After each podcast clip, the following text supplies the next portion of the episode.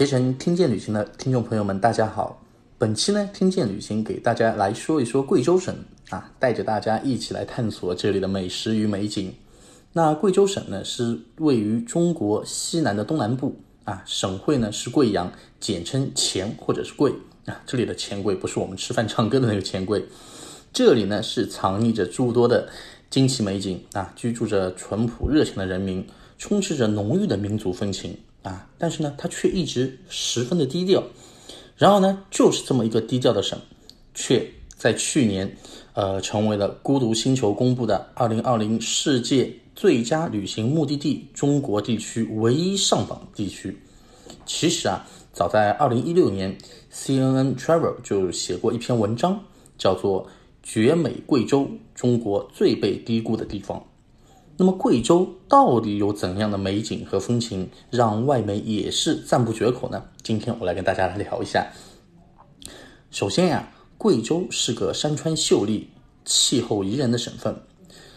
这里呢山水景色千姿百态，而且呢冬暖夏凉，一年四季啊都是非常适合出行的。这里呢东临湖南，西接广西，居住着二十多个民族，拥有世界上。最大的苗寨和最大的侗寨，那作为全国唯一没有平原支撑的这个省份啊，贵州因其高海拔和崎岖的山路，成为外界一直无法进入的这样一个地区。直到二零一四年末啊，贵广高速铁路正式运营，才使得贵州呢从此告别了偏远。当然，其实也就是这片土地保留原始质朴风光的原因之一。啊，一直之前没有人能够，就是交通各方面还不是很发达。那也许呢，不少人觉得贵州存在感不是很强，呃，但这里呢，确实我们有很多的这些大导演，他们的灵感迸发都是来源于贵州。呃，比如说像《无名之辈》《路边野餐》《寻枪》。以及陈可辛导演的《三分钟》等知名电影，这些呢都是在贵州拍摄而成的。包括咱们耳熟能详的八六版的《西游记》，也曾经在这里取景过。那此外呢，从梵净山在呃二零一八年成功申遗之后啊，这里就凭借四处世界自然遗产，成为我国世界自然遗产的第一个省份啊。那么，而且根据最新消息啊。贵州省文化和旅游厅宣布，自二零二零年三月十六日起至二零二零年的十二月三十一日，咱们贵州省所有的 A 级景区对全国医务工作者、疾控工作人员、村医免收门票费啊，只需凭有效身份证件即可进入景区游玩，而且呢是针对境内外全体游客实施门票五折优惠政策。因此呢，只要是我们这个疫情能够得到控制，今后能够大家出去游玩了，咱们去贵州省玩啊，可以说是非常划算的。那么关于景区具体的最新开放信息，大家呢也可以进入咱们携程 APP 首页，点击这些景区开园了首页啊，查看全国景区最新的一个开园信息。那咱们接下来啊，跟大家说一说贵州省那些值得一去的好玩的一些景点。啊，首先呢，咱们来说一说这个质朴依旧的这个东方威尼斯镇远啊，位于黔东南州镇远县。它呢，不同于一味讨好游客的其他的一些古镇，本身已有两千多年的历史的这个镇远啊，始终保持着沉稳平和的这样一个姿态，成为云贵高原上历史最悠久的这个名称。这里呢，背靠石屏山啊。被五羊河分成两半，北岸为旧府城，南岸呢为旧卫城。远看呢就很像一个大大的太极图啊。古城上现存的房子也是大多建于明清两朝啊，青砖黛瓦，高峰火墙，飞檐翘角，雕梁画栋。每一块石板，每一块青砖，都是记载着这样的一个历史的遗迹，诉说着咱们这个千年古镇的故事。第二个呢，要给大家推荐的，则是同样位于黔东南的一个肇庆侗寨，啊，它呢是世界最大的侗族村寨，也曾被中国国家地理评为中国最美的六大乡村古镇之一。也因属木的鼓楼群啊，被誉为鼓楼文化艺术之乡啊。如果你是在这个夏夜里面踩着这个石板路，走在侗寨的这个街头上，看鼓楼万家灯火啊，皆是人影摇曳，观看侗族的这个歌舞表演，似乎能够让人啊把脚步和心灵都放下来，非常的陶醉，非常的迷人。那第三个呢，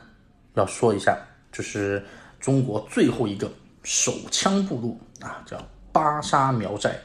这个呢是位于贵州从江县面向都柳江一侧啊，海拔五百五十米的这个山坡上，这是一个纯苗族村寨，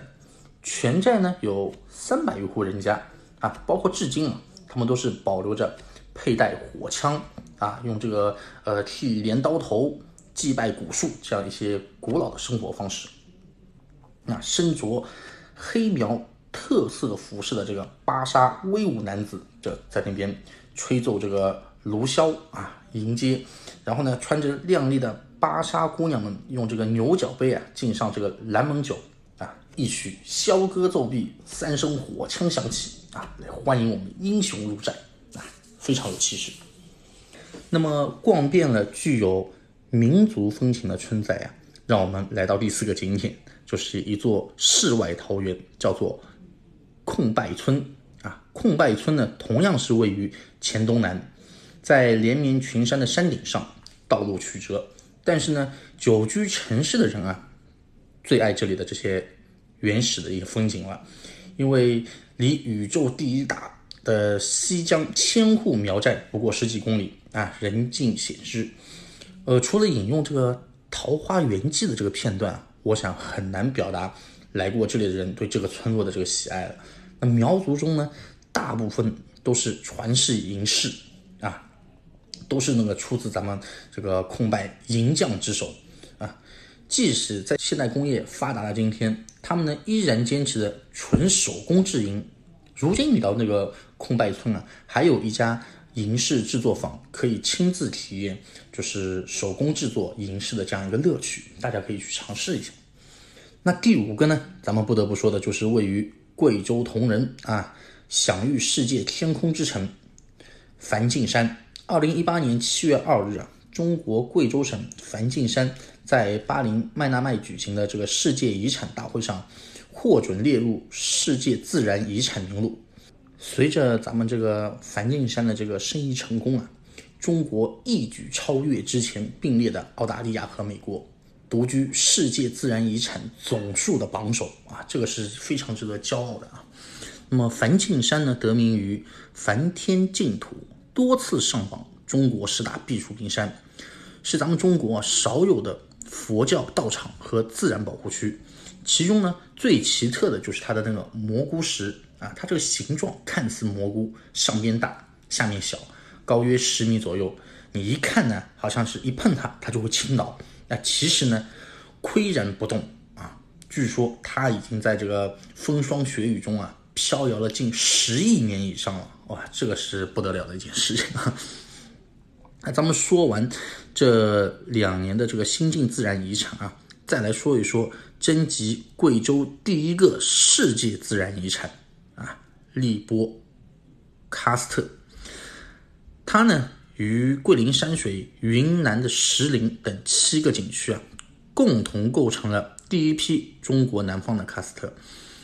与其他的这个岩石裸露的这个喀斯特地貌不同啊，咱们荔波大片森林覆盖在这个地表之上，就好比呢一颗绿宝石啊，镶嵌在这个地球的腰带位置啊。它的奇峰险峻，堪比张家界。那这个青绿水流呢，又好似九寨沟。哎，就这样一个复杂多样的生态系统，完美的融合在一起，原始森林更为咱们荔波啊添上了一抹野性和神秘。第七个要说的就是中国最美丹霞——赤水丹霞，这是全国面积最大、发育最美丽壮观的这个丹霞地貌，面积呢达到一千两百多平方公里啊，蔚为壮观。这里呢是青年期丹霞地貌的一个典型代表。啊，赤红如火啊，赤红如火的这个岩壁上点装着这个呃点缀着这个苍苍翠的这个树林啊，泛起这种白色水花的瀑布呢，从这个陡峭的岩壁啊飞流直下，啊，雄伟壮观中又带着这个独特的这个秀丽，非常非常的美。